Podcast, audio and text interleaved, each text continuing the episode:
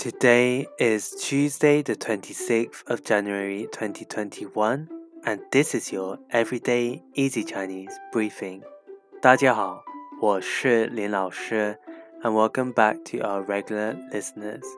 For those who are new, in each podcast, we will learn a new word of the day and practice building new phrases and sentences from it. Today's word is gao. Gao which means to inform. Let's look at three other words that you can make with gao. The first one is 告诉,告诉, which means to tell. For example, you can say 请告诉我你的地址。请告诉我你的地址。Please tell me your address. Now the second one is 警告,警告 to warn. For example, 我警告了他不要迟到。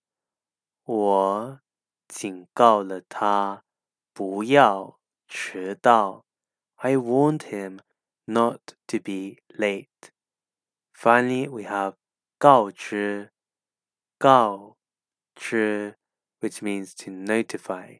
For example, 当你收到信息之后，请告知我。当你收到信息之后，请告知我。